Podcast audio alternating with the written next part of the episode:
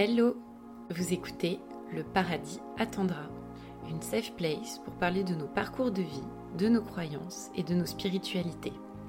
Si vous aimez ce podcast et que vous souhaitez le soutenir, mettez 5 étoiles sur les plateformes d'écoute et n'hésitez pas à en parler autour de vous. Vous souhaitez participer ou échanger à propos des sujets que nous traitons? Une seule adresse, le paradis at gmail.com.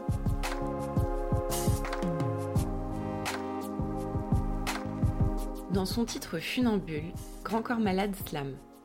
Après un mauvais coup du sort, ma vie partait pour être triste.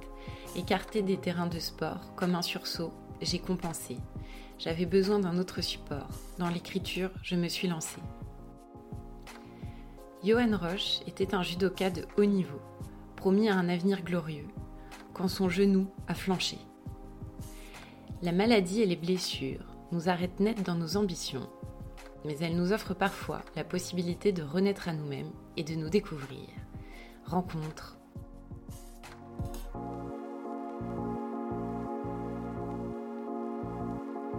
Salut euh, Johan. Salut Octavien. Je suis très contente de te recevoir dans le paradis attendra euh, aujourd'hui. Ben, merci à toi de me recevoir. Et donc tu me reçois dans ton euh, dojo. Exactement. Dans le 17e euh, arrondissement de Paris. Dans les Batignolles, c'est ça. Et du coup, qu'est-ce que qu'est-ce que t'enseignes ici euh, Tu peux nous raconter un petit peu? Ouais, alors bah, le dojo, dojo, c'est vrai qu'en général les gens entendent donjon, donc non, c'est bien un dojo. donc dojo, c'est un mot traditionnel japonais. Qui, le do, c'est le même do qu'on entend dans judo, karaté do, ah. aikido. Do, ça veut dire la voix. C'est la voix qu'on pratique. Et Jo, c'est le lieu. Donc dojo, c'est le lieu où on pratique la voix. Et euh, voix V-O-I-E. D'accord, pas, VOI. Comme ça, on est au clair. Voilà. Et donc, euh, donc c'est un dojo d'arts martiaux traditionnel. Euh, donc traditionnel, en général, on entend chinois et japonais. Donc moi, à la base, forcément, c'est plus japonais. Donc c'était beaucoup judo pendant très très longtemps. Mais ici, actuellement, au moment où on fait cet enregistrement, là, j'enseigne le jujitsu traditionnel qui est en fait, on va dire, euh, l'art martial de guerre japonais, antique, des samouraïs, quoi. Mais bon, c'est un peu prétentieux de dire ça parce que, euh, en vrai, on peut pas pratiquer l'art martial antique des samouraïs parce que c'était un système de guerre où il y avait du tir à l'arc, de l'équitation, de l'escalade. Ah oui, c'était très complet. Ah oui, il fallait survivre en situation de guerre. Ouais, c'est ça. c'est ça. Donc euh, ici, on pratique le, le jujitsu traditionnel, donc japonais, qui est composé de trois secteurs de combat, qui sont le combat à distance, on va dire, qui s'apparente au karaté, pied-point. Le combat au corps à corps avec projection, qui est le judo. Et puis le combat au sol, qui a été très popularisé comme étant du jujitsu brésilien, mais en fait c'est du combat au sol. Quoi. Donc ça c'est pour la partie des arts martiaux externes. On fait la distinction dans les arts martiaux entre externes et internes. Et la partie interne, c'est tai chi et qigong. Et par interne, donc c'est une pratique qui est quoi Un peu plus lente, un peu plus Alors, spirituelle ça. justement Alors, c'est autant spirituel l'un que l'autre. Après, ça dépend de l'enseignement. Moi, je suis très attaché à l'aspect spirituel et développement de la conscience, développement personnel. Euh, donc oui, je l'intègre ça dans la pratique euh, des arts martiaux externes dans lesquels on a un adversaire en face de nous. Et les arts martiaux internes, dont fait partie le tai chi par exemple, là on est tout seul. On va pratiquer très lentement en étant conscient du souffle, du placement de la respiration, du moindre placement, du moindre orteil pour optimiser le mouvement. Et, mais c'est un combat qui est simulé dans le vide tout seul. C'est comme une méditation. Exactement, active, en mouvement. Et le Qigong, par contre, c'est pas martial, c'est purement thérapeutique. C'est-à-dire que le Qigong, c'est la branche thérapeutique de la médecine chinoise. Une des branches thérapeutiques de la médecine chinoise. Moi, quand je commence euh, le, un épisode, j'aime bien demander un petit peu aux invités mhm. euh, dans quel euh, système de croyance, mhm. dans quelle philosophie de vie ils ont été élevés quand ils étaient petits, mhm. pour comprendre un peu le parcours justement de chacun. Euh, alors moi j'ai grandi, euh, j'ai grandi avec une mère juive et un père euh, bah, qui, était qui est espagnol de mère gitane, donc tu vois un peu le, mélange, donc c'est à tendance plutôt catholique chrétienne moi. Mais je considère en tout cas une chance pour moi d'avoir pu grandir dans, dans ce milieu en voyant un peu les différentes pratiques, mais sans qu'on m'impose quoi que ce soit. Mais en même temps, à 5 ans, comme j'ai commencé le judo, le judo est devenu très vite mon moyen à moi de, d'éprouver, on va dire, ou de vivre et d'expérimenter une spiritualité qui m'était propre, mm. tout en m'enrichissant en fait de différentes cultures à travers lesquelles je grandissais. D'accord. Donc ça a été surtout ça, en fait, pour moi, le point de départ. Euh, mais les arts martiaux euh, ont été vraiment, euh, sans m'en rendre compte au début, parce que je t'en parle aujourd'hui avec le recul, mais cette tradition japonaise, tu sais, il y a le code moral des arts martiaux, etc. Mm. Donc moi, j'étais fasciné par ce truc-là. Hein. Donc j'ai grandi avec ce côté chevaleresque du code moral des arts martiaux, la droiture et tout. D'accord, ah ouais, c'est bien. C'était. Ça donne des, piliers un petit peu aussi dans la vie, quoi. Ouais, clairement. Ouais, Une base, on va dire. Ouais, une sacrée base, parce que, mine de rien, euh, je pense qu'on s'en rend... Je vais parler au jeu, pas au on. Je m'en rendais pas forcément compte de, de, voir l'impact que ça avait dans ma vie, puisque je grandissais avec d'autres judokas. Mm. Euh, quand j'étais dans les écoles ou les structures de haut niveau, j'étais entouré d'autres judokas. Donc on partageait les mêmes, euh, les mêmes, le même centre d'intérêt, même si c'était une portée de compétition énorme. Mais avec le temps, quand j'ai commencé à sortir un peu du milieu de la compétition, euh, euh, je me suis rendu compte à quel point en fait il y avait une façon de penser qui pouvait être pas forcément commune parce que le commun des gens ne grandit pas forcément à travers une tradition martiale. Oui. Et, euh, et donc il y avait, il y avait ce bagage là où je me suis dit tiens il y a quelque chose à faire avec ce bagage en tout cas. Tes parents ils t'ont poussé un petit peu, ils t'ont encouragé justement dans ces pratiques là et dans du coup, bah, la spiritualité, on va dire, ou la manière de penser qui va avec? Alors, s'ils m'ont poussé dans les arts martiaux, tu veux dire? Oui, et puis euh, voilà. Alors, dans un premier temps, oui, ça a été. Euh, bon, moi, j'avais, j'étais fan de Bruce Lee. Hein, tu vois, à 4 ans, j'étais fasciné par Bruce Lee. Et donc, euh, donc c'est par le billet de Bruce Lee que j'ai voulu me mettre aux arts martiaux. Et mon père, lui, il me disait bah, Tu choisis ce que tu veux comme art martial ou comme sport. Hein. Par contre, ce que tu choisis, tu le fais à fond. T'en choisis un seul et tu le fais à fond. Il m'a vraiment poussé, il a été sur mon dos parce qu'il voulait que je sois champion olympique, quoi, mon père. Hein. Ah Moi aussi, je voulais, hein, tu vois. Donc, euh, Ah oui, bon, bah ça va. Ah non, j'ai eu un père qui a été vraiment là à toutes les compétitions, à tout filmer. C'était parfois même un peu trop. À fond le papa. Ah ouais, à fond. Et, euh, et donc, à partir du moment, après, peut-être qu'on aura l'occasion d'en parler, mais quand je me suis blessé, ça a mis fin à ma carrière de compétiteur. Là, il y a eu un véritable éveil spirituel, en tout cas une volonté d'éveil spirituel et là, pour le coup, non. Là, mes parents, ils étaient. Euh, c'est là où vraiment j'ai pris conscience que je voulais développer une forme de spiritualité qui allait dans ce sens-là. Mais non, au début, ils avaient même un peu peur. Je pense qu'ils se sont dit, attends, il est dans une secte ou quoi? C'est quoi cette façon de penser euh, Oui, d'avoir euh, des arts martiaux, des, des, phrases un petit oui, peu, oui. parfois toutes faites, enfin, quand on découvre certaines spiritualités. oui, oui. Ok. Est-ce que tu peux me raconter, donc toi, tu as fait de la compétition mhm. dans les arts martiaux. Euh, en judo spécifiquement ou d'accord C'était judo, ouais. T'es allé à assez haut niveau et. Euh... Eh ben, euh, alors peut-être que je recontextualise un petit peu le, En fait, dans les arts martiaux, euh, alors je dis les arts martiaux, c'est assez vaste. En fait, il faudrait vraiment spécifier judo. Parce que judo, la Fédération française de judo, c'est mine de rien. Il y aurait beaucoup à en dire, mais voilà. En tout cas, là-dessus, la Fédération française de judo a fait quand même un travail énorme de structuration de ce qu'ils ont appelé l'école de la vie, le judo, avec tout un système éducatif, pédagogique, des passages de ceinture, c'est très cadré, très structuré, et avec justement l'aspect code moral qu'ils ont mis en avant. Et c'est ce qui fait que le judo, parmi tous les arts martiaux, est peut-être celui qui est euh, le plus, euh, le plus euh, apprécié, ou en tout cas le plus répandu en France, avec, euh, je sais pas, ils sont à plus de 500 000 licenciés, ce qui est énorme. C'est énorme. C'est plus que le Japon même. Hein, et, euh, et, donc, ils ont cadré aussi euh, l'équipe de France, en fait, en judo, c'est l'INSEP. Donc l'Institut national de, l'éducation physique et du sport, je ne m'en peux plus comment ça s'appelle. Mais, mais c'est l'INSEP en tout cas. Et, et, donc pour arriver à l'INSEP, il faut qu'on passe différentes strates de haut niveau. Donc au début, tu as le club, forcément, tu pratiques dans un club. Après, tu fais partie de l'élite régionale. Ensuite, tu as les pôles espoirs. Donc les pôles espoirs, c'est quand tu fais partie des meilleurs de la région, on va dire. Donc moi, j'avais fait le pôle espoir de Reims. Après, euh, on passe en pôle France. Là, il faut être classé en général dans les 3 ou 5 premiers de la catégorie en France, nationaux. Donc là, j'étais parti au pôle France à Strasbourg l'année suivante, en 2002. Et puis ensuite, j'étais externe à l'INSEP. Et là, je me suis blessé. L'année où je suis arrivé au pôle France de, de Strasbourg, on avait eu le droit, on avait le droit, tous les pôles France en fait, en tout cas à cette époque-là, aujourd'hui je sais pas si ça a changé, on avait le droit à une semaine intensive à l'INSEP.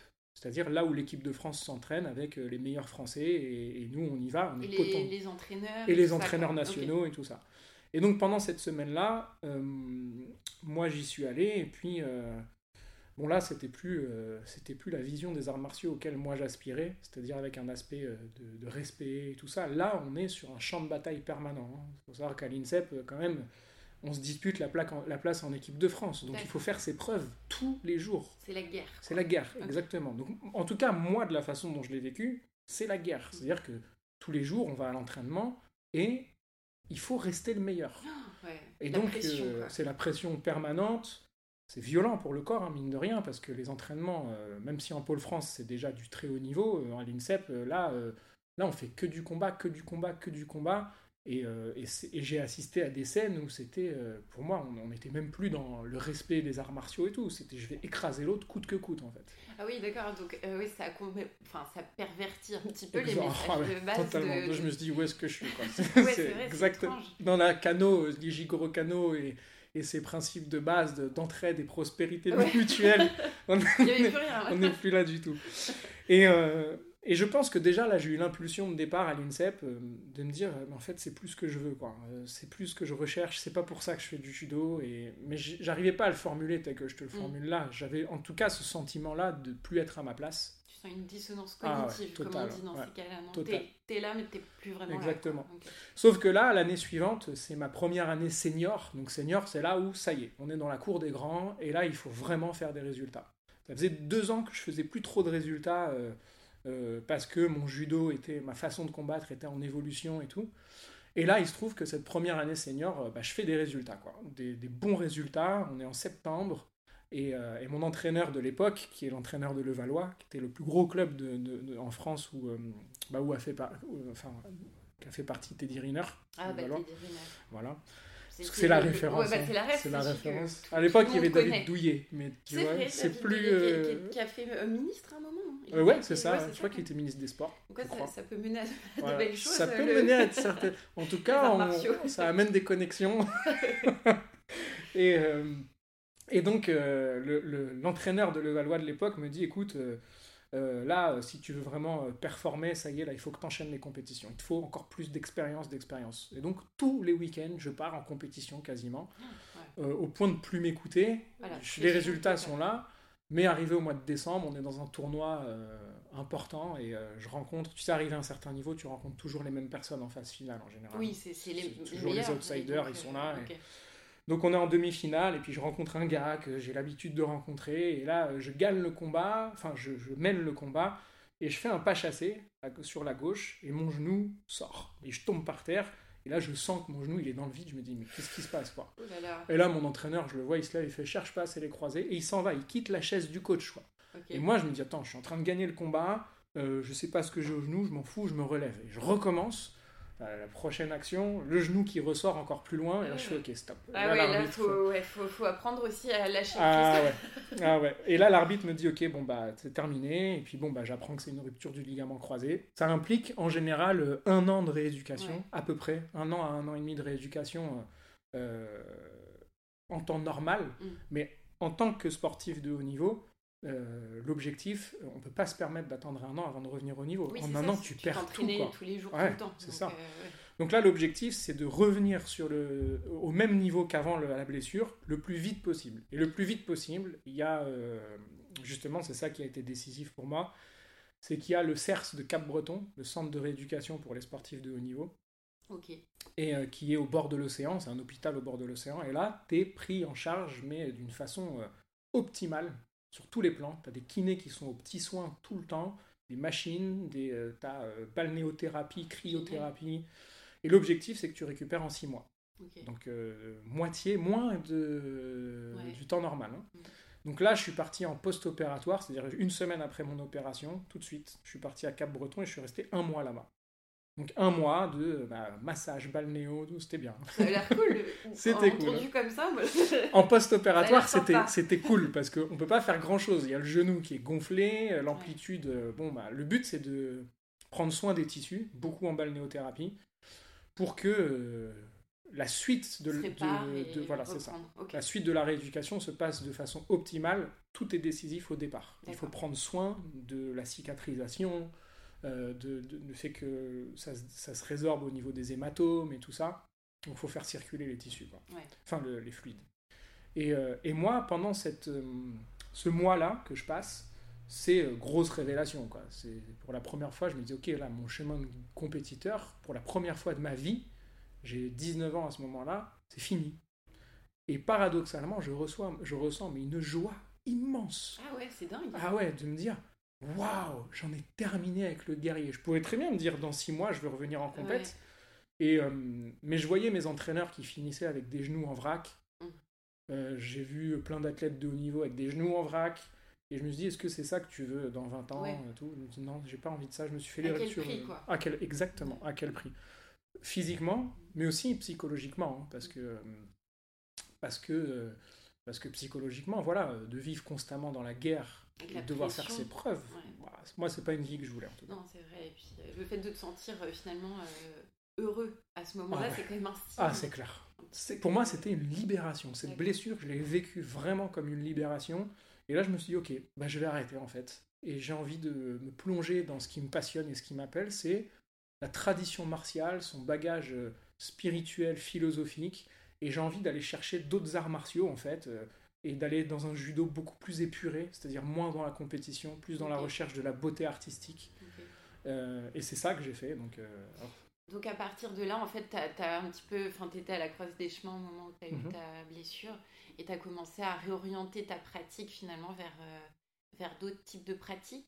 Euh, ouais, c'est ça. Plus, plus spirituel, plus douce. Est-ce que ça a été d'un seul coup, un peu du jour au lendemain, ou est-ce mhm. que ça a été progressif? Est-ce que tu as, euh, en quelque sorte, est-ce que tu as senti que tu devais faire un deuil aussi de ta vie passée, de compétition, de choses comme ça, hmm. ou pour toi finalement c'était tellement clair que c'était pas pour toi hmm. tu t'es dit.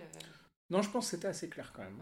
Mais par contre, ça s'est fait progressivement de par la blessure en elle-même. C'est-à-dire au début, quand même, pendant, je t'avoue, pendant 4-5 ans, mm. ça a été compliqué parce que psychologiquement, il y avait des mouvements que j'osais plus faire. Tu vois, ne serait-ce qu'un pas chassé sur le côté, vu que c'est sur un pas chassé que mon genou était euh, sorti, j'avais peur de refaire ce mouvement, tu vois.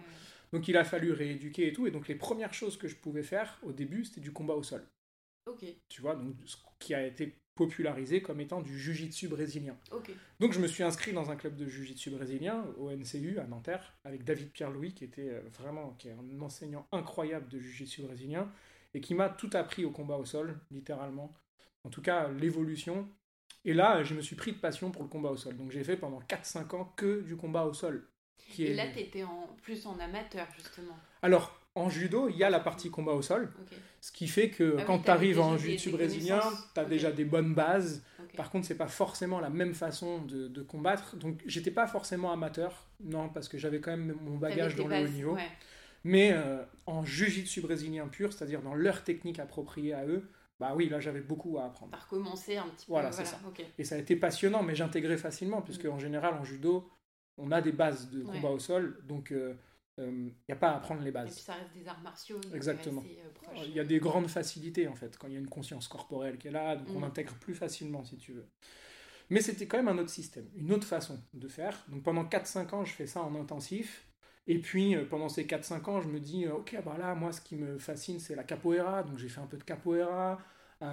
j'ai fait, je suis allé dans un club de boxe taille. Euh, tu vois, j'ai fait un peu, chaque année, j'ai exploré, je me suis dit, bon, les lacunes que j'ai en judo, c'est le combat à distance, parce que le judo, on attrape la, garde, mm. c'est-à-dire on attrape le, kimono, et le but, c'est de faire tomber. Donc, il n'y a pas de combat à distance pied-point. Oui. Donc, moi, c'était mes grandes lacunes. Et euh, l'aspect euh, bagage philosophique, spirituel, ça a été de replonger dans les écrits, en fait, parce que c'est la seule chose que j'avais à la base, donc les écrits de Kano, de grands maîtres d'arts martiaux, que ce soit japonais ou autres, hein. Et ça a été assez passionnant parce que, là, c'est offert à moi une vie de voyage. Donc j'ai beaucoup voyagé. J'ai rencontré euh, euh, vraiment des enseignants qui sont euh, hors normes. Et, et, qui sont un peu dans l'ombre même d'ailleurs. C'est pas forcément ceux qu'on pense qui sont. C'est euh, souvent euh, lié, enfin j'ai l'impression de ce que j'entends, de ce que je vois, que souvent une certaine forme de sagesse consiste à rester un petit peu caché, et pas, enfin pas caché, mais en tout cas pas trop essayer de. Bah je pense qu'il y a de ça, et il y a aussi le fait que euh, ce qui est mis en lumière dans ce monde actuel dans lequel on vit, c'est pas forcément ce qui est plus spirituel, plus sage. c'est plus ce qui va gratifier l'ego, je trouve. Oui, oui, on est d'accord. C'est bah, de toute façon la compétition. Voilà, c'est ça. Euh, comme tu disais, Teddy Riner, pour, les, pour le judo, il est très connu, mais parce qu'il a gagné Ouais, bien à sûr. chaque fois, voilà, Bien et sûr. qu'il est fort et que c'est le critère sur lequel on, on valorise quand même les gens dans Ouais, ouais, c'est sûr. Et puis on cherche l'efficacité, la production, tu ça. vois. Donc Mm. on veut toujours Mm. plus, plus de médailles, plus Ouais. d'or, plus de gloire. Oui. Et, euh, et donc forcément, les maîtres traditionnels, oh, ils s'en foutent de, de, de des médailles, quoi. Ils sont pas là pour ça. quoi. Ah non, eux, ce qu'ils veulent, c'est la, recherche. On est dans la recherche martiale et en quoi ce système peut développer mon esprit, mon corps. Ouais. Et donc, eux, forcément, en général, le, système social dans lequel on vit, où les enjeux sont pas forcément les mêmes, on s'en fiche un peu. Donc, ils sont dans l'ombre. Ils Oui. sont pas mis en lumière, Ils- quoi. Disons qu'ils voilà, ils ne cherchent pas. Voilà, et- c'est ça. Donc moi, c'est ce qui m'a beaucoup intéressé et beaucoup passionné, même pendant toutes ces années. Et là, j'ai fait vraiment des rencontres, mais pas que au niveau des arts martiaux. C'est-à-dire que les arts martiaux sont connexes avec d'autres traditions, d'autres branches. Et là, j'ai fait des rencontres qui ont été décisives sur mon chemin en termes de développement euh, personnel et, et- et- et spirituel même d'ailleurs. hein. Tu peux nous, en... enfin, nous parler Ouais, un petit peu de tes lectures ou des euh, rencontres Alors, bah, les lectures de base, c'était, alors pour moi, euh, un livre incontournable au cas où il y a des auditeurs euh, Voilà, de ton podcast qui s'intéressent, s'intéressent aux arts martiaux euh, et particulièrement au judo. hein. C'est L'Esprit du judo de Jean-Lucien Jazarin, qui était un, un des premiers, un, un des fondateurs, des cofondateurs de la première fédération française de judo, qui passait un peu pour un mystique de base. Mais parce que lui, c'est la seule chose qui l'intéressait, c'était l'ésotérisme, donc euh, la connaissance à intérieure des arts martiaux, plus cachée, plus, plus. Ouais. Et ce bouquin, L'Esprit du judo, a été une véritable révélation parce que ça touchait exactement à ce que j'avais toujours recherché de- du judo. Pourquoi on pratique le judo, c'est quoi la spiritualité qui est derrière, c'est quoi les systèmes philosophiques, tout est dedans. Ouais. Et donc, euh, donc ça a été une vraie révélation. Donc après, il y a eu tous les bouquins de Kano, que Kano a écrit, enfin il n'a pas en écrit 50, hein, c'est euh, c'est, euh, Judo Kodokan. Donc Kodokan, c'est la première école qu'il a fondée. Moi, je voulais voir à la source qu'est-ce qui se disait en fait. Tu, tu voulais euh, aller chercher toi les, les écrits de un peu d'origine C'est ça, ouais. pour pouvoir reconnecter dire- justement avec exactement. ton- ta passion. qu'est-ce qu'il voulait faire à la base. Et ça collait à ce que je recherchais. Et puis, euh, euh, cet aspect de développement spirituel, euh, il amenait aussi une connaissance qui n'était pas forcément accessible à l'occidental, que j'étais et que je suis toujours d'ailleurs. Et que nous Ça sommes changera pas. peu près tous ceux qui écoutent ce podcast. C'est ça, ouais. C'est euh, c'est que en fait, le système des arts martiaux traditionnels s'appuie énormément sur un principe philosophique et spirituel qui est le taoïsme. Mm. Et on n'est pas taoïste, nous, à la base. Il y a une perception de l'univers et du monde qui est autre que le système judéo-chrétien dans lequel on a grandi. D'accord. Même si on ne pratique pas euh, une religion judéo-chrétienne on a euh, quand même une culture, un système qui s'est construit sur une culture judéo-chrétienne, mine de rien, avec des valeurs qui sont très judéo-chrétiennes. Et en taoïsme, c'est pas du tout le cas, quoi. On est dans une autre perception. Et donc, euh, et donc euh, bah, la médecine chinoise, euh, ça a été aussi une vraie passion pour moi, même si je me suis pas formé à fond. C'est des années de formation pour Ah ouais, ouais, devenir. euh, enfin, la médecine chinoise, c'est comme les, on va dire les médecines occidentales. Bien sûr. C'est des années, des C'est années. des de- années, des années, bien de sûr. pratique et de formation. et de- Mais ce que j'aime dedans, c'est que, voilà, bah, tu as des valeurs comme bah, celle de Platon, tu vois, même dans notre culture, enfin notre culture occidentale, on va dire, où Platon disait, quand il y a une, un mot du corps, le but c'est d'aller chercher le mot de l'âme, en fait. En quoi, euh, euh, si on veut comprendre les mots, du, les mots du corps, il faut aller comprendre les mots de l'âme. Qu'est-ce que l'âme a dit? Mm. Mal a dit. Donc c'est le même anagramme, mal à Ah, l'âme, oui. c'est l'âme a dit. Qu'est-ce que Ah l'âme a dit dans la maladie? Et, euh, et là, moi, ça me passionnait énormément d'aller à la cause des choses. C'est quoi la cause spirituelle de ma blessure? Parce que ça a été le point de départ, ma blessure. Qu'est-ce que je n'acceptais pas? Et donc, j'avais suivi une formation avec Michel Odoul à l'époque, en shiatsu. Il a écrit un super bouquin à l'époque, qui a été pareil, une révélation pour moi. C'était euh, Dis-moi où tu as mal, je te dirai pourquoi. Et alors, c'est amusant parce que dans un autre épisode du podcast, euh, donc on a enregistré avec Anne-Sophie euh, Renaudin, Mhm.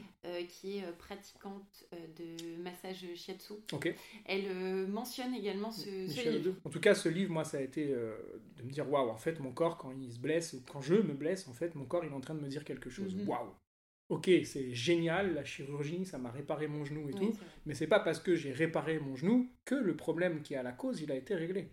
Et ce problème à la cause, le genou, c'est ce qui plie, le genou, Ouais. c'est ce qu'on pose à terre pour euh, accepter face à une autorité, donc c'est d'accepter. Qu'est-ce que je n'acceptais pas, en fait, au point où mon Mhm. corps a dû dire je romps ton ligament pour que tu poses le genou à terre. Et je sais plus, non, je crois que c'est dans un film aussi que j'ai entendu. euh, il y a quelqu'un qui se blesse au genou et il y a un médecin qui lui dit en fait le genou c'est une des rares, ar- enfin c'est une articulation qui repart pas en arrière, Ah ouais. qui, qui en fait qui va de l'avant Ouais, en quelque sorte. Et donc si ça rompt, c'est peut-être qu'il y a un problème avec. Euh, Enfin c'est- après voilà, c'est Ouais, des sûr. théories, des choses comme ça, mais il y a une problématique avec le fait d'avancer toujours quoi. Ouais. Bon, j'en étais là hein, au moment de ma blessure. ouais, J'ai ce degré de lecture, tu vois, je refusais d'avancer vers un nouveau chapitre ça de ma vie. C'était euh, un degré de lecture, en tout cas, qui, dans ma trame intérieure, ouais. me convenait parce que j'y trouvais du sens. Et donc là, euh, bah là j'étais passionné par l'aspect thérapeutique, spirituel et thérapeutique de la médecine chinoise. De, de... Et puis je découvre que en médecine chinoise, en fait, euh, on a trois. euh, tu sais, il y a le qi. Le qi, c'est l'énergie vitale. Ouais. Donc le qi kong, c'est euh, c'est le même kong que kung fu, Ah d'accord. tu vois? Ah, Et le kung fu, ça aussi c'est intéressant comme concept, parce que kung fu, ça veut juste dire l'espace-temps qu'on dédie à une pratique. Ah oui. Donc Ah, c'est pas, pas du tout tout. l'art martial. hein. c'est pas du tout ce qu'on imagine. si je te dis euh, c'est quoi ton kung fu, euh, je sais pas moi, euh, en, en, en écriture, ça veut dire c'est quoi l'espace-temps et, cette ta, ta, quoi. ta, ta compétence que tu as en écriture. Ah ouais, c'est fou. C'est quoi ton kung fu en bricolage? Euh, bah, C'est quoi le niveau que tu as en bricolage et à quel point tu dédies de l'énergie à ça? Ah mais c'est dingue, parce que vraiment on associe tout ça à une Ouais, pratique. alors que non. euh, En fait, il faudrait dire c'est quoi ton kung fu martial? C'est quoi l'espace-temps que tu dédies à l'apprentissage de l'attaque-défense. Donc Kung Fu, euh, le Kung, c'est euh, l'espace-temps qu'on donne. Donc le Qi Kong, c'est l'espace-temps que je dédie à cultiver mon Qi, D'accord. donc à maîtriser mon énergie vitale, ça. euh, ok, super. Donc le, le- là, j'apprends qu'il y a trois Qi qui existent. Donc il y a le Qi du corps, c'est à quel point je me nourris, comment je me nourris. Donc je vais optimiser ça. Euh, comment je bouge mon corps, euh, comment je le mets en mouvement pour faire circuler mon énergie. Donc ça, bah, les arts martiaux le donnent parfaitement, puisque c'est un excellent système d'éducation physique, hein, de toute façon. Sauf si on part dans le haut niveau et la compétition, où là on traumatise le oui, corps. finalement. C'est ça aussi, ouais, c'est l'excès. Donc l'excès, euh, les excès, ils sont jamais, c'est jamais bon. Il y a le chi de la terre. Donc en médecine chinoise, on a le feng shui. Le feng shui, c'est euh, c'est le- le- comment je vais optimiser l'endroit dans lequel je vis pour que ça corresponde énergétiquement ou vibratoirement à qui je suis vraiment. Donc là, le médecin chinois, il va étudier ça. hein. Et sur quoi il va étudier ça Et c'est là où ça a commencé à vraiment m'interpeller sur le troisième chi qu'on appelle en médecine chinoise les badze, c'est l'astrologie. Ah, Donc c'est comment on va étudier la carte de naissance, l'énergie du ciel, qui correspond en fait à l'énergie de la personne, et donc on va faire correspondre son lieu de vie à cette énergie-là aussi. Et donc ça, c'est des informations en fait en médecine chinoise que tu peux avoir grâce à euh, date, heure de naissance de la personne. Ouais. Et, et ça peut définir en fait un certain parcours, j'en sais rien, de soins ou d'organisation des choses. euh, Ouais, alors, Dans il- alors juste en mettant dans le contexte aussi, c'est que le Badze chinois n'est pas le même, c'est-à-dire l'astrologie chinoise n'est pas du tout la même que l'astrologie occidentale. Oui, euh, parce que nous on a cette vision de quand tu lis euh, ton, ton horoscope euh, tous les Ouais. matins euh, dans le 20 minutes. ou- Sachant que ça, c'est pas de l'astrologie Voilà. du coup. voilà, c'est ça. Ça, c'est. euh, En fait, la grande problématique qu'on a aujourd'hui, c'est pour ça que c'est un sujet qui est assez sensible, l'astrologie, c'est qu'il il y a des connotations. C'est, ça rime avec euh, charlatanisme, voyance, boule de cristal et euh, manipulation. Quoi. Alors que l'astrologie, euh, c'est pas du tout les horoscopes des magazines. Ce qu'on pourrait avoir tendance à penser, c'est beaucoup plus complexe. euh, et, et moi, là, ça a commencé à me passionner. Et donc, en, en 2011, donc tu vois, c'était. Euh, 6-7 ans après ma blessure, euh, je pars vivre un an à La Réunion. Ça a été une grande année de remise en question, parce que c'est la première fois que je partais très loin de là où j'avais grandi, euh, pour m'installer en tout cas. Et euh, quand je suis revenu, j'avais vraiment. J'étais en recherche intérieure, j'étais en crise existentielle profonde. Et puis là, j'ai mon meilleur ami qui me dit écoute, euh, j'ai rencontré un astrologue à Paris.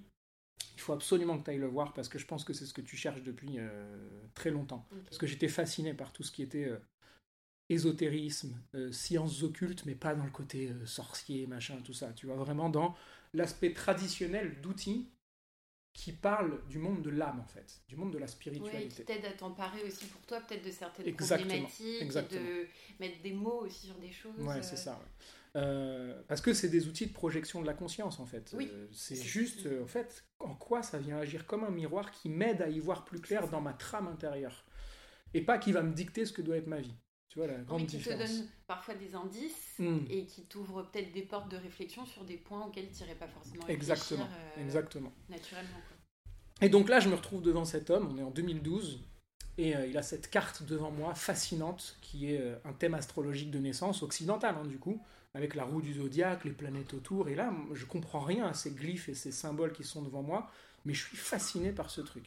J'ai euh, une expansion intérieure, je suis en joie de- de- d'être en contact avec cet outil, et là, en 5 minutes, il met le doigt sur des problématiques majeures que j'avais dans ma vie, qu'il Ah, ne pouvait c'est pas savoir, et, euh, et puis pendant deux heures, c'est passionnant, quoi. Il me raconte des choses, et je comprends pourquoi je vis telle chose intérieurement, euh, et là, en sortant de là, je me dis, je veux faire ça. Ah, trop bien.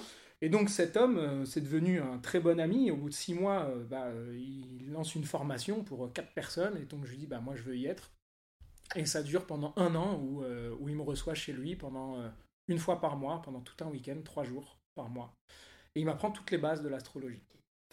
Et là, je me... astrologie, pardon, astrologie chinoise. Occidentale, occidentale. d'accord. Donc vraiment, euh, où là je me dis, ok, moi de toute façon, euh, euh, l'astrologie chinoise, c'est pas ma conception philosophique et spirituelle. Donc moi, ce qui m'intéresse, c'est surtout de, de mettre, d'utiliser cet outil, mais en tant qu'occidental, avec mes références, qui Oui. s'appuient beaucoup d'ailleurs sur la mythologie grecque, énormément, l'astrologie. Et, euh, et puis là, je pars, euh, je pars dans le sud de la France euh, pendant un an, et puis je m'amuse à, faire le thème astrologique des personnes que je rencontre, comme ça, juste pour tester. Donc à ce moment-là, je, fais, quand je suis dans le sud de la France, à Nice, je me dis, bah tiens, je vais mettre en pratique ce que j'ai appris pendant un an avec cet enseignant, qui m'a appris toutes les bases. Et, puis j'ai énormément de facilité, je suis tellement animé par ce truc, c'est que euh, au bout d'un moment, j'ai des gens qui m'appellent, que je connais pas, et qui me disent voilà, il y a un tel, donc c'est une personne que, à qui j'avais fait le thème, qui m'a dit que vous lisiez les thèmes astrologiques, est-ce qu'on pourrait faire une séance, etc. Et je me retrouve, du coup, Ah, à faire de plus en plus de séances, et j'aime ce genre d'événement parce que c'est pas forcément ce que moi j'ai décidé à la base. Oui, tu l'as pas cherché C'est la vie, l'univers qui m'emmène ces trucs-là, et j'aime beaucoup être guidé comme ça. C'est euh, cool. fluide, quoi, tu vois. C'est pratique quand ça se Très fait fluide, ouais. c'est clair. Et puis, euh, à la fin de cette année, voilà, comme quoi, tu sais, dans les, dans les arts martiaux, on dit euh, quand l'élève est prêt, le maître arrive. Peut-être que tu as entendu cet adage. Oui, je, je pense. Voilà. Oui, oui. Alors, il y a une suite normalement à cet adage. Ah. hein. Il dit quand l'élève est prêt, le maître arrive, mais quand il est vraiment prêt, le maître s'en va. Ah voilà, on est Ça, tout c'est intéressant. Voilà. faut- Là, ça y est, on devient son propre maître. Quoi. Donc, euh, à la fin de cette- enfin, pendant cette année à, à Nice, euh, je, je suis à une soirée euh, chez des amis pour le Nouvel An, et puis euh, il y a quelqu'un que je connais pas, il me dit Ah, il me dit, donc t'es astrologue et tout, donc moi j'en connais un, un, un monsieur assez âgé qui est dans les montagnes, enfin en tout cas dans un vieux village vers Manosque, et euh, il est incroyable et tout. Et puis là, ça résonne à l'intérieur. Je me dis, je sais pas pourquoi, faut que je rencontre cet homme. quoi.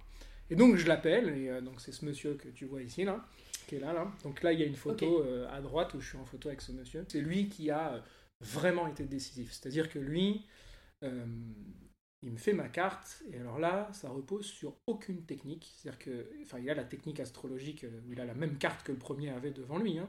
Sauf que lui, il y a autre chose qui se passe. Quoi. Il y a quelque chose de, j'ai envie de dire, de vibratoire, de totalement transcendant, où il me dit des choses, je me dis, mais comment il peut réussir à me dire ça, alors que ça s'appuie même plus sur la carte, là. hein. Il te le dit des gars, choses euh, sur toi qui te. Ah ouais. Et puis même sur mon, là où j'en étais à ce moment-là, je suis devant cet homme-là, et puis il me dit des choses qui dépassent totalement juste le cadre de la personnalité. C'était vraiment des réponses concrètes, et puis des, des questionnements intérieurs que j'avais, que je- j'en avais parlé à personne dans fou. ma vie. Quoi. Et donc là, je me dis, moi, je veux avoir ce niveau-là. Et donc ce monsieur, une semaine après, je le contacte, je lui dis, écoutez, là, j'arrête pas de penser à vous et tout, de ce qui s'est passé, moi j'ai besoin d'apprendre, je veux apprendre ça avec vous.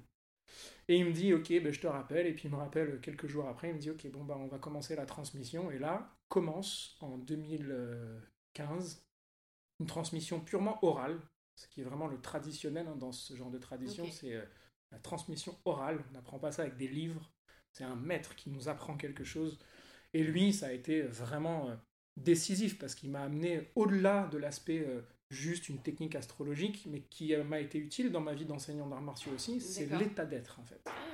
Donc l'état d'être, comment on le travaille, comment on cultive un état d'être intérieur de paix, d'harmonie, la respiration, quel rôle elle joue là-dedans, et tout là, du coup, je me dis waouh, cette pratique-là, je vois que ça devient une pratique qui n'est qui n'est pas juste à caractère thérapeutique, mais ça devient même un chemin spirituel pour la personne qui le fait. Donc moi en l'occurrence. Et donc là, ça a été fascinant parce que après, je vois que ma vie euh, se transformait littéralement euh, ah par l'application des outils astrologiques hein, qu'on appelle les transits planétaires. Donc c'est la position actuelle des planètes, en quoi elles viennent nous renseigner sur qu'est-ce que j'ai à travailler dans ma vie en ce moment. Donc ça a une échelle euh, personnelle? Ouais, là c'est personnel pour le coup. Donc il y a plusieurs façons de pratiquer l'astrologie, mais en tout cas à ce moment-là, c'est d'un point de vue personnel comment j'applique les choses et comment je le vérifie dans mon quotidien qui a un impact décisif, transformateur. Et donc là, je le vois, et puis je suis assez fasciné par ça. Et puis en 2017, arrive au moment où justement je travaille avec l'énergie d'une planète qui passe dans ma carte, arrive ce dojo là dans lequel on se trouve, toi et moi. Ouais, super dojo. Voilà, ce dojo euh, d'harmonie euh, et auquel je tiens euh, énormément. Et je me dis, waouh, là, l'outil astrologique, je veux amener une autre façon de pratiquer l'astrologie que les horoscopes et tous ces trucs-là. voilà. Et donc voilà, et puis euh, il reste un point euh, que je t'ai pas partagé, je sais pas si tu veux qu'on en parle maintenant, c'est euh, donc du coup quand j'ai ce dojo, je rencontre un autre enseignant qui était incroyable, qui a été Pascal Play, qui, dont le père, donc tu vois il y a le livre qui est là, Chronique martiale, Henri Play, qui lui était un peu une légende dans le milieu des arts martiaux parce qu'ils ont, il a créé le premier dojo en France qui était le dojo de la montagne, on appelle ça, rue de la montagne Sainte-Geneviève qui est un peu une légende dans, dans, le milieu des arts martiaux. Surtout parce que cet homme-là, Henri, il écrivait des chroniques martiales dans un magazine qui s'appelle Karaté Bushido. Et beaucoup, beaucoup, beaucoup de pratiquants du monde achetaient ces magazines parce qu'ils voulaient lire les chroniques d'Henri. Ah oui, d'accord. Euh, et donc son fils Pascal, qui est en photo là, bah Pascal, lui, quand je l'ai rencontré en 2017, quand j'ai eu ce dojo, ça a été une révélation parce qu'il incarnait vraiment le, le maître d'arts martiaux qui maîtrisait, alors là pour le coup, karaté, Qigong, Tai Chi, Kung Fu. Et un, Kung Fu très spécifique qui est le Kung Fu de la grue blanche. donc je suis resté avec lui pendant 4 ans, où euh, il m'a vraiment appris beaucoup de choses, mais c'est surtout que même à son insu, il m'a montré à quel point on pouvait être un enseignant à sa façon, quoi. Qui n'avait pas forcément à suivre un chemin mm. pour enseigner tel que le diplôme d'État avait dit qu'il fallait enseigner. Et donc là, je me suis mis à enseigner un peu à ma façon, à créer ma propre méthode dans mon dojo. Avec euh, euh, ta personnalité. Exactement, exactement. Et puis qu'il n'y a pas à dire, ok, bon, bah, moi je suis judoka, je vais enseigner le judo, moi je suis karatéka, je vais enseigner le karaté. Je, veux, je veux pouvoir proposer dans un seul et même endroit quelque chose de complet, d'unique, euh, et qui fait aussi que même si la personne, les élèves ici, ils sont à peu près 200, tu vois. Là, c'est quand même pas mal. Ouais, ouais, c'est super. Et, et d'amener aussi dans ce lieu mon originalité. Donc j'ai voulu faire de ce dojo vraiment, on appelle ici le phénix des Batignolles. tu vois, le dojo, c'est un logo, c'est un phénix. Euh, et, j'aime savoir ou me dire que ce lieu, c'est un endroit où, euh, quand les, élèves du quartier ou les familles ou même certaines personnes ont besoin de se recueillir pour, euh, pour avoir des d'être dans une recherche personnelle, bah, ils savent qu'ils peuvent pratiquer quelque chose de physique, mais aussi de pouvoir aller dans une connaissance de soi profonde qui touche même à la spiritualité grâce à l'outil astrologique que je propose d'une façon, euh, en tout cas j'essaie qu'elle soit rassurante, encore une fois à cause de ces problématiques de grosses connotations. Et j'aime le fait de pouvoir le proposer dans un lieu qui a une structure concrète parce que ça rassure en fait. Oui, c'est vrai aussi que le fait que ça s'appuie sur des pratiques connues et ça permet de, de, faire un lien justement. Est-ce que tu peux nous, nous expliquer euh, euh, le lien que tu opères par exemple quand, quand tu enseignes ou uh-huh. même pour toi-même entre tes, donc les pratiques physique mhm. que tu fais. Donc tu parlais de Qigong, de mhm. choses comme ça, et euh, justement cet aspect un peu plus spirituel de développement de soi, de se connaître. Ok. Euh, alors, le truc, c'est qu'il y a eu un événement majeur où il y a un avant, un après par rapport à ta question. Euh, c'est qu'il y a trois ans, j'étais en, balade, en, en, randonnée dans le sud de la France, en pays Qatar, tu vois, vers Toulouse. Et euh, il y avait un château Qatar, on s'amusait avec un couple d'amis à, faire, euh, un GR où il y a tous les châteaux Qatar. Et puis on arrive dans un qui est pas connu du tout, même pas répertorié dans les cartes, parce que cette amie-là était très connaisseuse du sujet. Et puis il y avait une immense tour de 10-15 mètres. Et puis là j'étais avec mon drone et j'ai perché mon drone au premier étage de cette tour, donc à peu près à 4-5 mètres. Et de façon très impulsive, je me mets à escalader cette tour pour aller chercher mon drone et je me retrouve perché au premier étage avec la peur au bide de me dire comment je redescends de là. Il y avait des rochers partout en bas. L'angoisse. Et euh, sachant qu'on est à 5 heures euh, de, de, marche, que euh, c'est pas répertorié sur les cartes, que ça me, me saoule de faire venir les pompiers euh, jusque-là, juste pour moi, alors qu'en plus, bah, je suis pas censé grimper à cette tour, tu vois. Ouais, j'avoue. Et, et donc, je me dis, bon, bah, je vais essayer de redescendre. Et là, mon but, c'était de pas mourir. Hein. C'était même pas de réussir à descendre, c'était de pas mourir. Déjà, quand on est là, c'est que c'est Ah ouais, c'est clair. Non, vraiment, pour le coup, euh, là, je peux dire que j'avais vraiment peur. quoi. J'avais vraiment peur et, euh, et à juste titre en plus, hein, parce que bah, je me mets à tétaniser à la moitié euh, de la descente et puis mon bras lâche. Et euh, donc je suis à 2-3 mètres et puis bah, j'ai juste le temps de me retourner et je veux poser mon pied sur le rocher pour prendre un appui, sauf que bah, forcément à 3 mètres euh, sur une jambe, bah, la jambe elle a explosé quoi. Mais vraiment, donc je Ah me suis fait une triple Mince. fracture euh, péronée, double fracture Ah malléole. Si c'était que ça, ça allait. Mais deux mois après euh, le- la, la- la convalescence, j'arrive pas à poser mon pied par terre. Et là, ils me disent on va faire un scanner, c'est pas normal. Et là, ils découvrent que euh, y a un os qui n'a pas été réparé, qui était cassé, qui s'appelle l'astragale. Donc c'est intéressant ça aussi. Le, le mot Donc- est marrant. Enfin, Donc l'astragale, ça veut dire la pierre des astres. Gale, c'est la pierre. hein. Et, hum, et donc euh, là, euh, ils me disent que la seule façon de réparer cet os, c'est de réopérer, de tout recasser, de faire une greffe osseuse, de retirer ce bout d'os. Et là, moi, c'est hors de question. Sauf qu'à ce moment-là, je suis en pleine formation de Qigong thérapeutique, euh, avec un, maître chinois dans Paris, là. Et je me dis, ok, là, il y a une bifurcation majeure dans ma vie, à nouveau, par une blessure.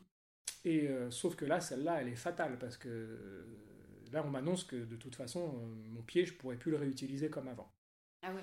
Et que euh, si je me fais pas réopérer, euh, ils doutent même que je puisse marcher. Quoi. Donc moi, c'est hors de question.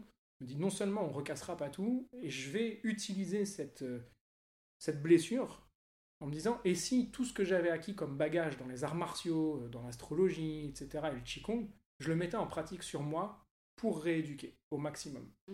Et donc je l'ai fait. Ça a marché, entre guillemets, parce qu'évidemment, j'ai pas retiré le bout d'os Génial. par la force du Saint-Esprit. J'imagine, mais c'est pour ça, ouais. Euh, mais par contre, la rééducation par le Qigong euh, a été décisif parce que, parce que la pratique a retravaillé les appuis, a fait circuler beaucoup de choses dans les tissus, etc. Même si au final, j'ai refait une opération qui n'a pas tout recassé, c'est juste en, en arthroscopie, on est passé pour retirer le bout d'os sans avoir besoin de tout recasser. Oui, finalement c'est assez complémentaire aussi. Ouais. Enfin, on va dire la Ouais. médecine, euh, notre médecine et les pratiques, euh, on va dire annexes, euh, Ouais. ça permet de, de peut-être alléger justement le- la lourdeur de l'opération que tu Je pense, faire à la base. Je pense. Oui, oui, je pense, parce que c'est vraiment... Oui, c'est très complémentaire. Je pense que c'est très juste de- d'em- d'employer ce mot-là, complémentarité. Et, et, et voilà, donc après, le problème, c'est que le pied, il est resté bloqué pendant deux ans. Donc au bout de deux ans, quand on a quand même réussi à retirer ce petit bout d'os qui gênait, même si j'avais pu renforcer grâce au Qigong, au Tai Chi, et puis à, à limiter les dégâts, on va dire, bon, bah, les tissus, ils ont été atrophiés, le tendon d'Achille s'était rétracté, etc. Donc même au moment où on enregistre, là, tu vois, mon pied, il est bloqué, quoi. Donc, oui, euh, il y a une flexion pas- dorsale que je peux plus Ouais. avoir. Donc le judo, c'est terminé. Ouais. Euh, mais je suis en paix avec ça, tu vois. Je me dis, bah. À nouveau, qu'est-ce que raconte cette histoire? C'est Mm. quoi la bifurcation que ça emmène?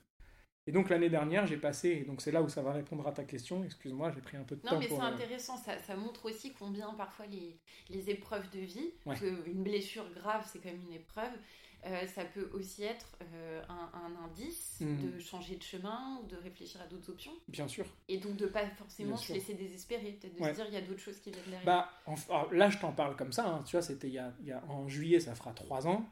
Euh, franchement, pendant un an et demi, c'était, euh, pour moi, c'était la catastrophe. J'avais, j'avais bousillé, pour moi, ce qui était l'outil le plus important de ma vie, c'était mon corps. quoi. Oui, mais j'imagine, surtout que tu pratiques, Donc, euh, ton métier, ouais, voilà. ta passion. Donc j'étais ici à donner mes cours dans le plâtre, par terre, tu vois, et puis je devais gérer comme ça. Donc ça a été très instructif parce que, bon, déjà là, le fait que moi, à la base, j'avais une façon d'enseigner où je fais en même temps que les élèves. Ouais. Donc là, je ne pouvais plus. euh, Donc il a fallu que je réinvente ma façon d'enseigner en étant assis sur le côté et puis en, en imaginant, en visualisant des nouvelles pédagogies. Ça a été euh, hyper euh, enrichissant pour moi. Et puis par rapport à cette bifurcation, intérieurement, j'avais j'avais le choix, mais, mais je le traduis en j'avais pas vraiment le choix parce que c'était soit je déprimais, je me disais ah ma vie elle est finie, etc. Soit je me dis et si en fait dans Oui. cette grande intelligence qui me dépasse totalement de l'univers, de la vie, de ce qu'on veut, et si en fait comme le disait mon enseignant de Qigong, aucun flocon de neige ne tombe à un endroit par hasard. Je me dis, ce flocon de la blessure décisive, et si en fait il y avait une bifurcation dans mon chemin que je pouvais saisir maintenant? Et il y en avait une, parce qu'au fond de moi, j'avais envie de changer ma façon de faire. Les arts martiaux tels que je les avais pratiqués comme ça, j'avais plus envie. Ce qui m'intéressait, c'était l'aspect thérapeutique maintenant des arts martiaux et ce que ça peut amener dans le milieu de la santé. Et donc l'année dernière, j'ai intégré un DU à l'Université de Nantes, donc 2022-2023, euh, bah, en éducation thérapeutique du patient, où je m'attendais pas du tout à être reçu, parce que normalement c'est que de la profession médicale ou paramédicale. Oui, c'est ce que je, me disais, tu vois, quand. Mais le profil les a intéressés et j'étais ravi de ça. Donc, euh, donc pendant ce DU, bah, forcément ce qui m'a intéressé, alors Évidemment, c'est pas de parler d'astrologie, parce que c'est pas forcément recevable l'astrologie dans un milieu universitaire, tu vois. Il y a quand même des choses.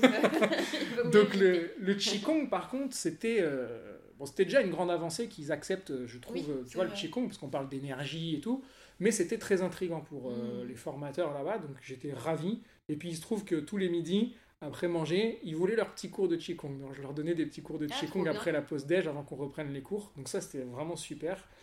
Et pendant cette année, euh, du coup, euh, pour mon mémoire, je choisis comme sujet euh, en quoi la spiritualité peut être un véritable enjeu pour la santé et ah, comment le bagage thérapeutique des arts martiaux peut y contribuer. Ah ben on est pile, pile dans le thème voilà, du podcast. On, on, arrive au truc du coup. Et donc tu vois, cette blessure m'emmenait déjà sur un chemin que j'aurais jamais pris hein, sans, sans, la blessure. Et il me demande d'appuyer ça sur la création d'un outil thérapeutique. Donc c'est celui-là qui est devant toi.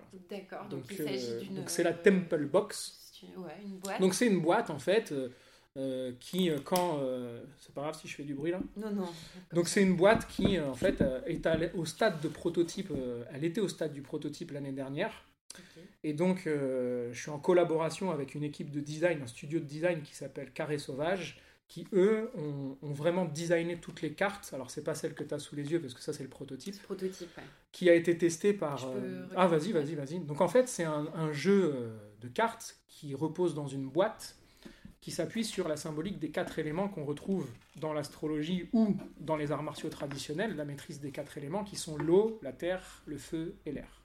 Et des petites questions Et voilà. Euh, et donc chaque élément amène des questions particulières qui viennent te questionner sur le sujet principal de l'éveil spirituel dans le milieu de la santé, en tout cas à cette époque-là où je l'avais amené, c'est la quête de sens. Pourquoi je vis ce que je suis en train de vivre. Hmm. Et donc à cette époque-là, j'avais été euh, euh, intégré dans une équipe thérapeutique à la fondation de l'atelier de la fondation Cognac J à Paris, qui œuvre pour bah, toutes les personnes atteintes du cancer elles peuvent aller dans cet endroit et elles bénéficient de plein, plein, plein de cours à la ah, semaine pour pouvoir massage, euh, danse, couture, cercle de parole, musique. Ah, c'est super. C'est génial. Et donc moi, il voulait que j'intervienne pour, euh, et j'y suis encore, il voulait que j'intervienne pour amener des cours de Qigong adaptés aux personnes atteintes du ah, cancer.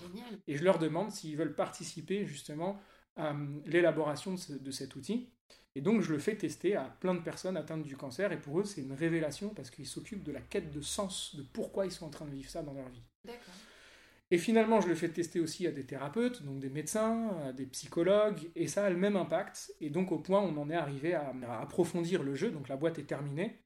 Et donc c'est pour ça que bah, tu as dû lire très certainement l'article sur euh, les réseaux sur l'enjeu de la spiritualité dans la santé, c'est parce que je suis en train d'amener progressivement au dévoilement de, la boîte. Ce projet. Euh, voilà. Donc ça veut dire que là, pendant quelques mois, je ne sais pas, mhm. ou quelques années, tu as travaillé avec des personnes qui étaient atteintes de cancer. Euh, des fois, j'imagine, euh, à des stades graves. Ouais. Et Qu'est-ce que tu leur proposes comme outil justement? Enfin, Est-ce que tu as un exemple d'outil euh, euh, de quelque chose qui, qui peut aider à, à avancer quoi, euh. malgré parfois quand même une perspective enfin, vue d'extérieur qui peut sembler désespérante mhm. quand on C'est clair. Ouais, ouais, c'est clair.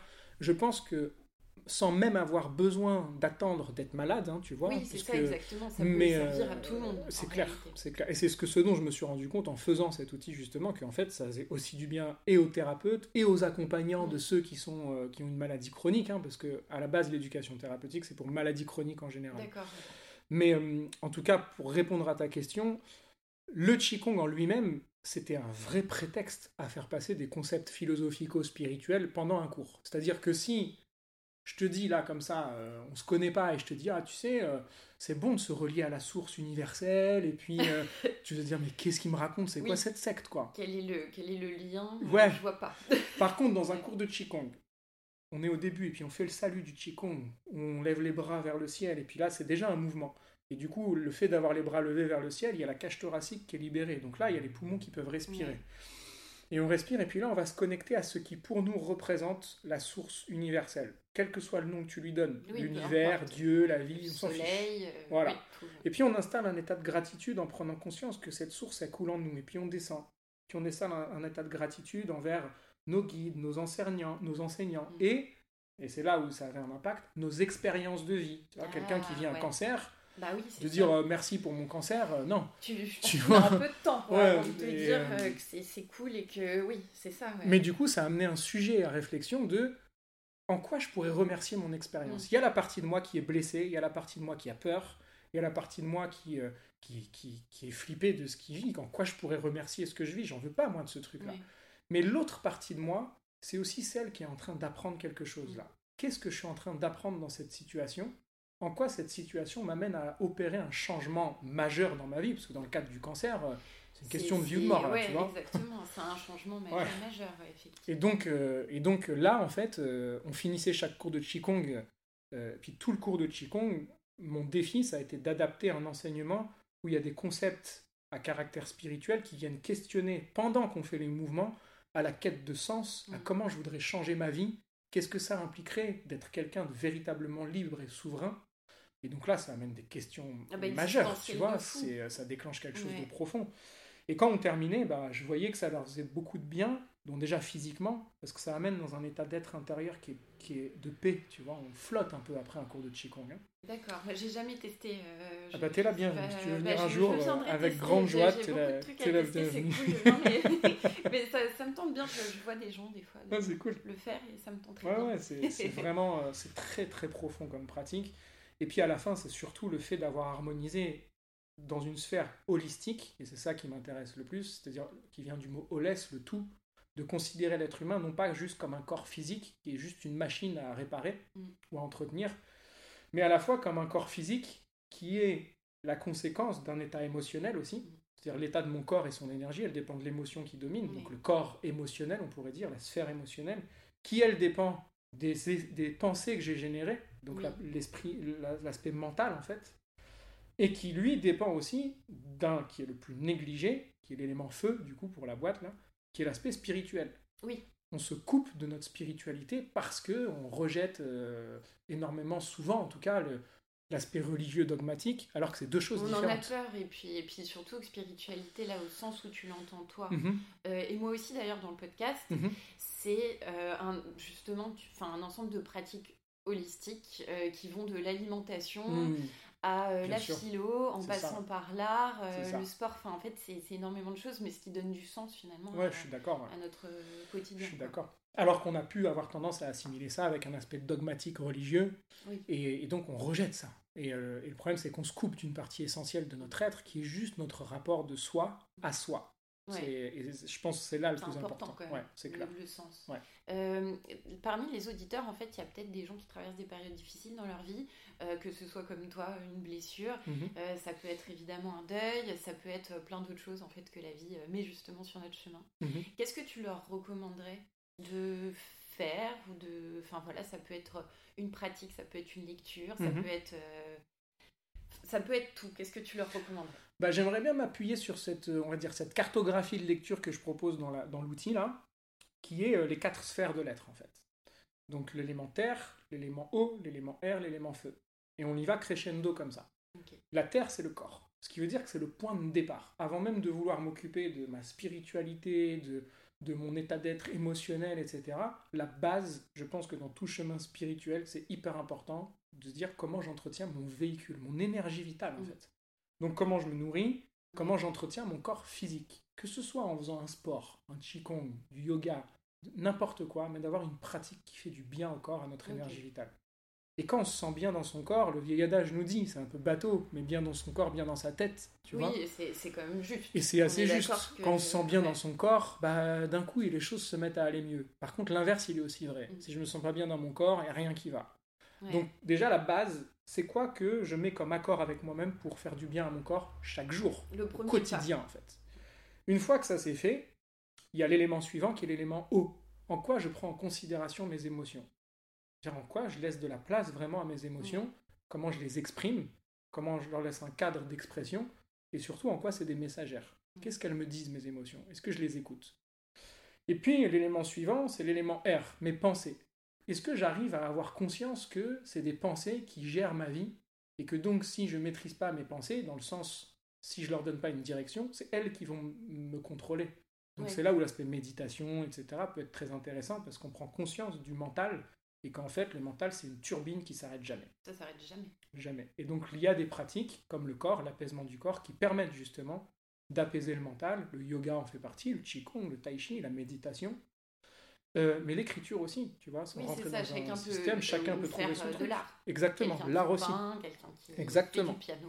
D'apaiser l'outil mental et puis de, de se dire, ok, c'est quoi les pensées que je donne à manger à ma structure Et donc les pensées que je donne à manger, c'est qu'est-ce que je regarde? Ouais. Les films, les documentaires, les trucs, les livres que je lis. Mm. Et si je me faisais un pacte avec moi-même de me dire, par exemple, je sais pas moi, le matin en me levant, je lis une page d'un livre d'inspiration, philosophie, spirituelle, ce que tu veux. Et là, tu donnes à ton mental une nourriture qui va lui faire du bien pour la journée. Et puis le dernier point, c'est l'élément feu, c'est la spiritualité. C'est quelle place je laisse à ma spiritualité dans ma vie? Que ce soit religion ou pas, c'est quoi que je laisse de, comme place à quelque chose qui est plus grand que moi, mm. à l'univers, à un truc qui me dépasse. Et si ces quatre sphères sont harmonisées, je pense que déjà on a fait un très grand pas. Hein. Je pense. Bah déjà oui effectivement comme tu dis. En plus ce qui est bien c'est que c'est un petit process euh, pas après pas donc ça donne vraiment euh, ça donne vraiment envie hmm. d'essayer de se lancer un peu dans, dans ces différentes euh, démarches. c'est clair. Euh, bah, je voulais te remercier beaucoup, euh, Johan, d'avoir pris le temps de répondre à mes questions. Merci à toi de m'avoir accueilli. Est-ce que tu veux un petit peu parler de ton dojo Bah ouais, si vous voulez, si vous voulez venir pratiquer, faire un cours, même un premier cours qui est offert totalement, si vous voulez venir essayer, bah, vous pouvez venir. Donc c'est le Katanart Dojo qui, euh, bah, qui est dans les Batignolles, hein, au 19 rue Nollet. Et, euh, et puis, euh, donc le dojo, bah, c'est les cours d'arts martiaux et de Qigong à partir de la fin de journée, en général. Donc il y a le programme sur le site internet. Et, et puis en journée, je reçois pour, bah, pour les séances, pour les séances de lecture de thèmes astrologiques. Donc ça, c'est une autre branche qui s'appelle Astro Dojo. On peut aussi retrouver sur internet. Eh ben, super, merci beaucoup. Vous avez toutes les infos pour pouvoir contacter Johan. Et moi, je vous dis à très bientôt. Salut. Au revoir. Pour retrouver le podcast sur Instagram, tapez Le Paradis attendra sans espace. Écoutez également l'ensemble des épisodes en libre accès sur YouTube via la chaîne Éveil Podcast. À bientôt!